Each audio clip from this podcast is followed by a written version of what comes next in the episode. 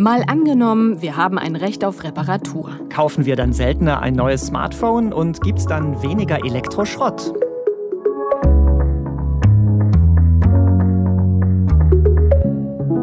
Ich bin Christine Becker. Und ich bin Markus Sambale. Wir arbeiten beide im ARD Hauptstadtstudio und wir spielen in diesem Podcast immer ein Zukunftsszenario durch. Diesmal geht es darum, wie es denn wäre, wenn technische Geräte, also zum Beispiel Smartphones, Toaster, Waschmaschinen, grundsätzlich reparierbar sein müssten. Also wenn ich als Verbraucher ein Recht auf Reparatur hätte. Das Problem ist nämlich im Moment, gut eine Million Tonnen Elektrogeräte werden in Deutschland pro Jahr entsorgt und dazu kommt auch noch mal eine ganze Menge anderer Elektroschrott, der einfach so weggeworfen wird. Manches ist vielleicht ganz kaputt, aber manches könnte vielleicht auch noch repariert werden. Wenn, wie in unserem Gedankenspiel, das Reparieren der Normalfall wäre, dann könnte sich die Tagesschau in der Zukunft vielleicht mal so anhören. Die Menge an Elektroschrott in Deutschland ist auf einen Tiefstand gesunken. Wie das Umweltbundesamt berichtet, haben zwei Drittel der Haushalte im vergangenen Jahr kein einziges technisches Gerät weggeworfen. Fachleute führen das auf ein Gesetz zurück, nachdem Reparaturen maximal zwei Tage dauern und maximal zehn Prozent des Neupreises kosten dürfen. Eine Folge ist, dass Smartphones aktuell im Durchschnitt 15 Jahre lang benutzt werden. Okay, also ich habe zwar zu Hause von meinen Eltern so einen Handmixer, der ist 40 Jahre alt oder noch älter, mhm. noch aus DDR-Zeiten und der funktioniert 1A, aber 15 Jahre lang dasselbe Smartphone, ich gebe zu, es fällt mir schwer, mir das vorzustellen. Ja, 15 Jahre finde ich auch extrem. Und wie wahrscheinlich das ist, ähm, müssen wir mal schauen. Aber wir wollen ja heute in unserem Gedankenexperiment durchspielen, was passieren könnte, wenn Geräte viel häufiger nicht weggeschmissen, sondern repariert und länger genutzt würden. Mhm. Einfach, weil die Hersteller dazu verpflichtet wären, das möglich zu machen. Wenn Geräte also so gebaut wären, dass man sie problemlos auseinandernehmen kann und auch wieder zusammenbauen natürlich und es auch günstige Ersatzteile gibt. Das könnte dann vielleicht auch mehr Menschen motivieren, selber Hand anzulegen. Ja, so wie das früher vielleicht mal war. Mhm. Und für manche ist das aber gar nicht so sehr Vergangenheit oder Zukunftsszenario, sondern eigentlich ganz aktuell sogar so. Zum Beispiel für Leute, die in ein Repair-Café gehen. Und ich habe das jetzt auch mal gemacht in Berlin und habe mir das da angeschaut. Also Repair-Café, wo man mit kaputten Geräten hinkommt, ein Ort, wo man dann gemeinsam versucht, die zu reparieren. Genau. Und in meinem Fall war das ganz passenderweise in einem Gebrauchtwarenkaufhaus. Also dieses Repair-Café ist da in so einer großen Halle auf der Empore oben. Da gibt es so einen Bereich, wo man sich hinsetzen kann. Da gibt es auch Kaffee und stand da so ein großer Tisch mit ganz vielen Werkzeugen drauf. Schraubenzieher, Lötkolben, Messgeräte. Mhm. Und da saßen dann so sechs, sieben Leute, die haben unter Anleitung geschraubt und gemacht. Und ich habe auch gleich mal was gelernt. Nehmen Sie mal diese Pese. Eine Pese? Was ist eine Pese? Die was antreibt. Wenn jetzt ein Motor, das ist wie beim Auto oder wie beim Fahrrad, die Kette, die treibt die Räder an und hier treibt so eine Pese den, den Antrieb für die Kassetten an. Wie so eine Art Keilriemen in Mini. Ja, genau. Also er hat sich ausgedehnt und ist nicht mehr so straff, dass er das antreiben kann eine Pese kannte ich irgendwie auch noch nicht. Also wir sind ein Podcast, wo man was lernt. Und ihr habt da also versucht, in dem Repair-Café einen Kassettenrekorder zu reparieren? Ja, so eigentlich ein Gerät mit Kassette, Radio und CDs. Mhm. Aber gut, es war dann nicht ganz so erfolgreich. Aber wir hatten auch noch einen Plattenspieler, eine Uhr, einen Eierkocher, eine Kaffeemaschine und so weiter und so fort auf dem Tisch. Und die Leute, die da mit reparieren, die sind eigentlich ganz bunt gemischt und jetzt gar nicht unbedingt Spezialisten. Diese Sachen, ja, die habe ich mir selber angeeignet. Ja, man macht sich so seine Gedanken, ja, was kaputt sein könnte und fängt dann einfach an, so nach und nach zu forschen. Das ist wie, ja, wie Kriminalistik. Ja, wirklich, echt wie Kriminalistik. Das ist Elektrotechnik. Es macht Spaß, die leuchtenden Augen zu sehen, wenn irgendwas wieder geht. Und das macht Spaß, einfach den Herstellern ein Schnippchen zu schlagen, dass man es nicht wegschmeißt. Habt ihr denn dann doch auch Geräte reparieren und retten können? Teilweise ja, teilweise nein. Und es war zum Teil auch so, dass erstmal Ersatzteile besorgt werden mussten. Aber es war schon echt interessant und auch spannend. Und ich habe dann auch mal nach unserem Szenario gefragt. Also, wie es denn so wäre, wenn die Hersteller verpflichtet wären, alle Geräte so zu bauen, dass sie auch wirklich reparierbar sind. Das finde ich sehr gut, wenn man eben Schaltpläne bekäme, Ersatzteile bekäme und auch schon überhaupt wüsste, wie man das Gerät öffnen muss. Die meiste Zeit ist man damit beschäftigt, herauszufinden, wie geht denn das Gerät überhaupt auf, wenn es überhaupt aufgeht. Ja, kann ich total nachvollziehen. Auch wenn ich sagen muss, ich kümmere mich gar nicht so viel drum, ob ich was aufschrauben kann. Aber klar, ich fände es auch gut, wenn es grundsätzlich ginge, damit man Geräte eben entweder selbst reparieren oder zur Reparatur geben kann.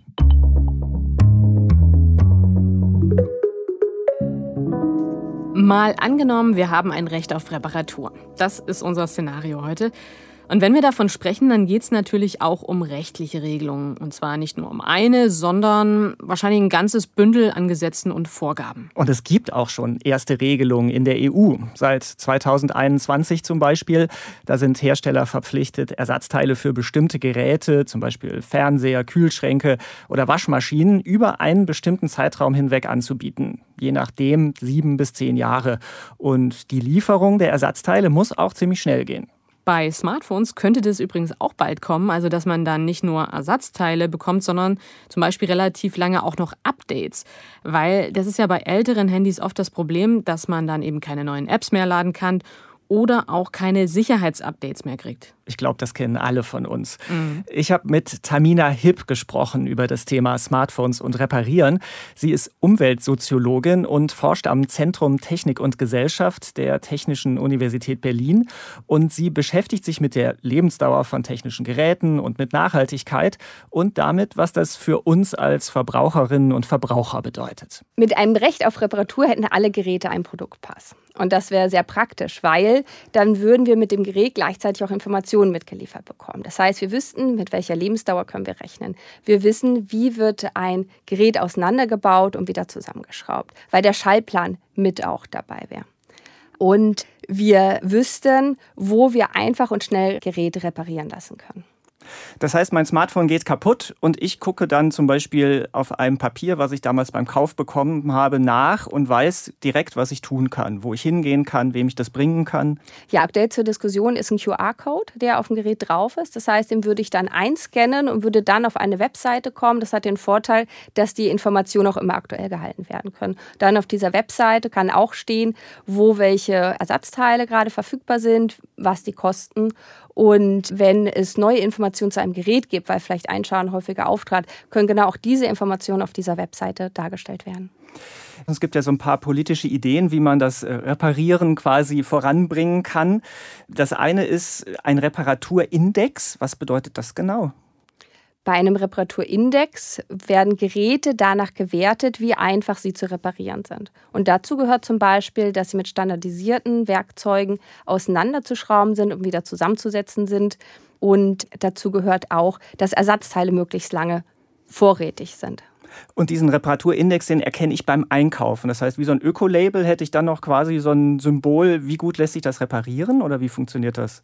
Das ist eine Idee. Also das ist dann natürlich dann am einfachsten. Es gibt ja das Energielabel, wo jeder Verbraucher sofort sehen kann, wie viel Energie ein Gerät braucht oder auch wie viel Wasser es braucht. Und äh, bei einem Reparaturindex wäre halt dann der Gedanke, dass man direkt beim Kauf schon sehen kann, wie einfach ein Gerät zu reparieren ist. Das klingt ja total sinnvoll und man fragt sich schon, Warum haben wir das nicht? Vielleicht haben wir das noch nicht, denn die Bundesregierung hat das angekündigt und mhm. zumindest in Frankreich gibt es sowas auch schon. Seit dem vergangenen Jahr so ein Reparaturindex, das ist ein Logo mit einer Zange drauf und das geht dann von rot, das heißt schlecht reparierbar, bis hin zu grün, gleich lässt sich gut reparieren. Also da gibt es dann eine offizielle Stelle, die checkt bei Smartphones, Fernsehern oder Waschmaschinen, kann man die Geräte leicht auseinandernehmen, Geht es mit normalen Werkzeugen? Gibt es Ersatzteile? Was kosten die? Mhm. Und das ist natürlich ziemlich aufwendig. So ein Label verändert natürlich nicht die Welt, aber es wird einfach schon mal wieder mehr über das Thema Reparieren geredet. Naja, und es ist ja auch so ein bisschen ein kleiner Pranger in der Öffentlichkeit. Mhm. Vielleicht überlegt sich ja dann doch der eine oder andere Hersteller, hm, meine Geräte sollen künftig lieber dieses grüne Label und nicht das rote haben. Ja, und damit mehr repariert wird, gibt es auch noch eine andere politische Idee, den Reparaturbonus. Österreich macht das schon im größeren Stil. Wer da sein Smartphone oder seine kaputte Kaffeemaschine reparieren lässt, der bekommt dann 50 Prozent der Reparaturkosten vom Staat zurück. Natürlich nur, wenn das nicht über eine Garantie schon abgedeckt ist. Und es gibt auch eine Obergrenze, maximal 200 Euro je Reparatur. Aber mehrmals im Jahr? Ja, das geht auch mehrmals im Jahr. Immer wenn eine Reparatur abgeschlossen ist, kann man die nächste in Auftrag geben, für die man dann wieder den Bonus kriegt. Hm, also ich würde mal sagen, nicht schlecht. Ja, in den ersten drei Monaten seit Beginn der Aktion wurde das schon mehr als 100.000 Mal genutzt in Österreich. Wow. Vor allem für kaputte Handys übrigens. Smartphones kommt uns bekannt vor. Und in Deutschland versucht man das auch. Es gibt zumindest schon so einen Modellversuch in Thüringen. Da bekomme ich dann auch 50 Prozent der Reparaturrechnung erstattet. Allerdings ist da die Regelung so, dass es eine Obergrenze gibt, dass man pro Person pro Jahr höchstens 100 Euro zurückbekommt. Und du musst in Thüringen wohnen. Na gut, ähm, lässt sich da schon sagen, ob weniger Geräte im Müll landen? Nee, eine offizielle Statistik gibt es dazu nicht. Aber auch das ist natürlich ein Signal, vor allem ein Anreiz zum Reparieren. Und die Kosten, die sind ja zumindest ein Aspekt, der viele abschreckt, was reparieren zu lassen. Weil das ist ja oft schon relativ teuer und manchmal sogar teurer als neu zu kaufen. Ja, das müsste sich in einem Idealszenario wirklich ändern. Aber als ich mit Tamina Hipp, der Soziologin, gesprochen habe, da ist mir auch klar geworden, wie wir mit technischen Geräten umgehen, das ist nicht nur rational. Da spielt auch immer Psychologie rein, wenn man zum Beispiel Smartphone und Waschmaschine vergleicht. Ein Smartphone haben wir dabei. Über Smartphones unterhalten wir uns viel, auch mit anderen Leuten. Ja, es hat insofern auch eine Funktion für die soziale Integration in der Gesellschaft. Während eine Waschmaschine da nicht so die große Rolle spielt. Also ob wir jetzt im Waschkeller waschen und uns die Waschmaschine teilen mit anderen Nachbarn oder unsere eigene Waschmaschine haben und egal von welchem Markenanbieter ist, das hat jetzt so im Alltag, im Austausch, in der Aktion mit anderen Menschen nicht ganz so eine große Rolle. Hm, das erklärt ja vielleicht auch noch mal ein bisschen, warum wir bei einem Smartphone vielleicht so viel Wert drauf legen, dass das immer up to date ist, das neueste Modell oder ein relativ neues Modell, dass das viel kann und so. Und naja, die Waschmaschine, die kann ruhig alt und hässlich sein. Ja, genau. Aber egal ob Waschmaschine oder Smartphone, es gibt insgesamt eine Kultur der Nichtreparatur, so nennt Tamina Hipp das.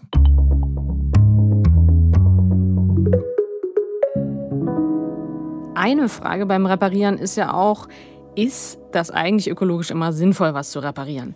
Ich meine, gerade auch aktuell, wo es ganz ja ums Energiesparen geht, ist es ja vielleicht besser, nicht den Uralt-Kühlschrank zu reparieren, sondern einfach einen neuen zu kaufen. Das hängt tatsächlich von der Art des Geräts und vom Alter ab. Tamina Hipp, die Wissenschaftlerin, mit der ich gesprochen habe, die hat eine konkrete Empfehlung. Also ein Wasserkocher oder ein Toaster sollte immer repariert werden, ökologisch betrachtet. Aber bei der Waschmaschine und beim Kühlschrank sollte man gegebenenfalls noch mal genauer hinschauen. Aber in jedem Fall spielt die Ökobilanz eine wichtige Rolle. Und da geht es bei Elektrogeräten ja um eine ganze Menge. Wir haben das vorhin schon mal gesagt. Rund eine Million Tonnen Elektrogeräte werden in Deutschland pro Jahr regulär entsorgt. So viel wie, sagen wir mal, etwa 700.000 Autos wiegen. Und dann landet auch noch mal viel Elektroschrott einfach so im Müll. Also eine schwerwiegende Sache. Und da geht es natürlich auch um die Rohstoffe, zum Teil seltene Metalle, die in Elektrogeräten stecken und die auch nicht eben mal so alle recycelt werden, wenn einfach weggeworfen wird. Und es geht auch um klimaschädliches CO2. Das entsteht bei der Produktion. Wie das mit der Ökobilanz aussieht, wenn es ein Recht auf Reparatur gäbe. Darüber habe ich mit Carsten Schischke gesprochen. Der ist Ingenieur und arbeitet in Berlin am Fraunhofer Institut für Zuverlässigkeit und Mikrointegration, also kleine Systeme. Und er hat zusammen mit anderen Forschern und Forscherinnen eine große Studie für die EU-Kommission gemacht zum Ökodesign, so nennt sich das, und zum Recht auf Reparatur und den Auswirkungen. Und ähm, da geht es eben natürlich auch viel um die ökonomische und die ökologische Seite. Seine Antwort dazu hat mich auch erstmal ein bisschen überrascht. Also zunächst verschlechtert sich die Ökobilanz geringfügig, wenn man ein gut reparierbares Gerät hat. Warum verschlechtert sich das? Um Reparierbarkeit zu ermöglichen, muss man zum Beispiel zusätzliche Stecker im Gerät vorsehen, um eben einzelne Teile modular gestalten zu können, um einzelne Teile als entnehmbares Ersatzteil zu haben. Und das alles erhöht zunächst erstmal den Herstellungsaufwand geringfügig. In dem Beispiel jetzt um ein, zwei, drei Kilogramm CO2-Emissionen in der Herstellung. Mhm. Heißt aber, das macht sich dann tatsächlich erst wieder bezahlt, wenn auch tatsächlich nachher repariert wird, wenn die Lebensdauer verlängert wird. Dann verbessert sich meine Ökobilanz pro Nutzungsjahr. Und das schlägt ins deutlich Positive um, wenn man das Gerät repariert und dadurch länger am Leben erhält. Haben Sie da irgendwie Zahlen, wie viel weniger Elektroschrott wir dann pro Jahr in Deutschland hätten oder wie die CO2-Bilanz so insgesamt, wenn alle das machen würden, sich verbessern würde? Wir haben das mal durchgerechnet und abgeschätzt für die Europäische Kommission, wie sich denn eine bessere Reparierbarkeit, aber auch Haltbarkeit, also grundsätzlich ein Mix an Maßnahmen zur Lebensdauerverlängerung auf Smartphones zum Beispiel durchschlagen würde. Unsere Abschätzung ist, dass sich so die Lebensdauer, die Nutzungsdauer von zurzeit etwa drei Jahren um durchaus ein Jahr verlängern lässt und wahrscheinlich auch realistisch verlängert werden würde, so dass man hier grob sagen kann, äh, der Anfall an Elektronikschrott und der CO2-Fußabdruck, auch wenn man es auf andere Geräte dann überträgt, in der Größenordnung um ein Viertel gesenkt. Das ist ja schon ganz ordentlich. Immerhin ein Viertel weniger Elektroschrott und ein Viertel CO2 gespart. Hängt natürlich aber auch von den Nutzern und Nutzerinnen ab, ob die dann auch wirklich ihre Geräte länger in Betrieb haben. Ich frage mich ja auch, sehen Smartphones dann eigentlich künftig anders aus?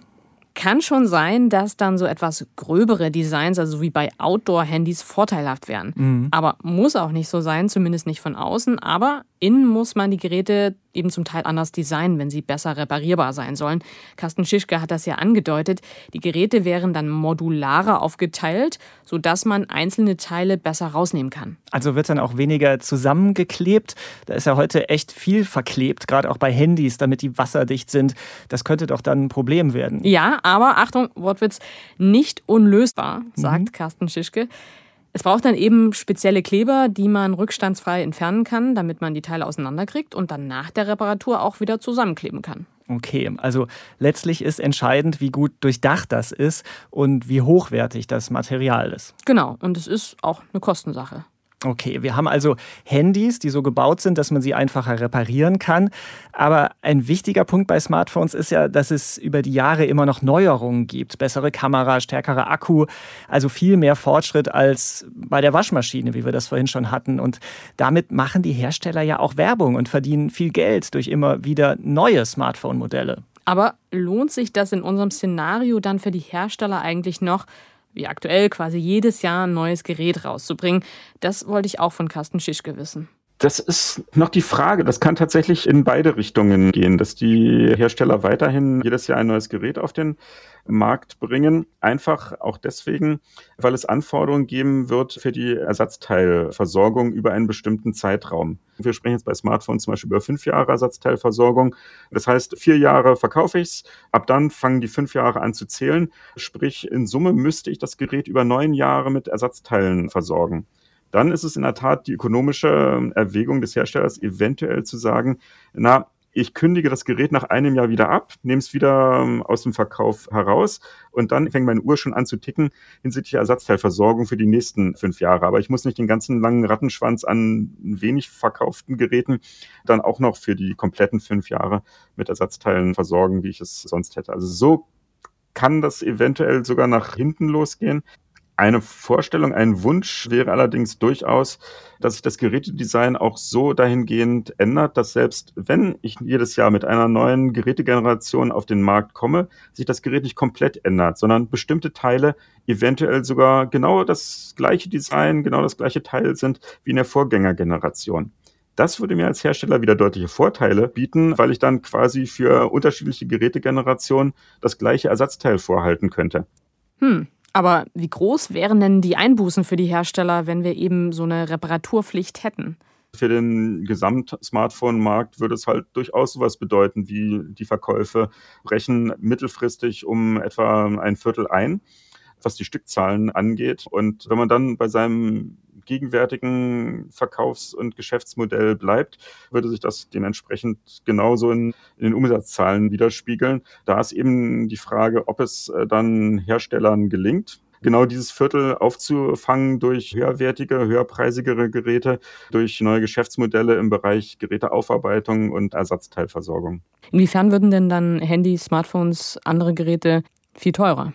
Allein nur ähm, die Designanforderungen umzusetzen für eine bessere Reparierbarkeit und die Ersatzteilversorgung als solches sicherzustellen, würde sich nach unseren Betrachtungen nur geringfügig auf den Preis durchschlagen. Also im schlimmsten Falle würden die Geräte da etwa fünf Prozent teurer werden. Das ist also jetzt nicht ein enormer Preissprung. Okay, das geht ja eigentlich, aber man darf natürlich nicht vergessen, dass später dann möglicherweise auch noch Reparaturkosten dazukommen. Das stimmt.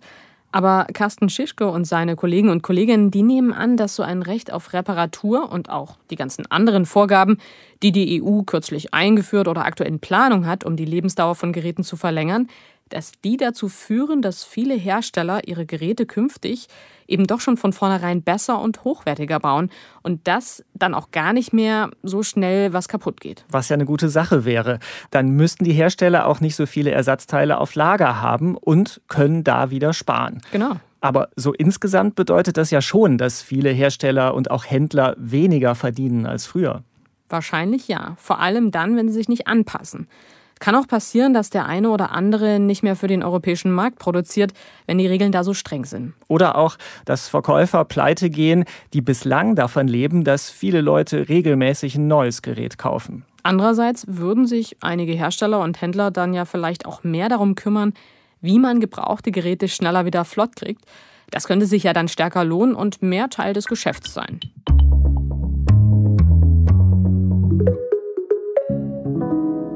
Mal angenommen, wir haben ein Recht auf Reparatur. Das ist unser Szenario heute. Wir haben ja jetzt vieles durchgespielt und durchdacht bei diesem Thema, Christine. Lass uns noch mal zusammentragen. Also, im besten Fall könnte es vielleicht so aussehen. Wenn alle Geräte reparierbar sein müssten, könnte es dazu führen, dass die Menschen ihre Smartphones, Laptops und Kaffeemaschinen deutlich länger nutzen. Die Folge? Weniger Elektroschrott und eine bessere Klimabilanz. Die Geräte wären nicht viel teurer als heute, aber weil man sie länger in Betrieb hat, spart man über die Jahre sogar.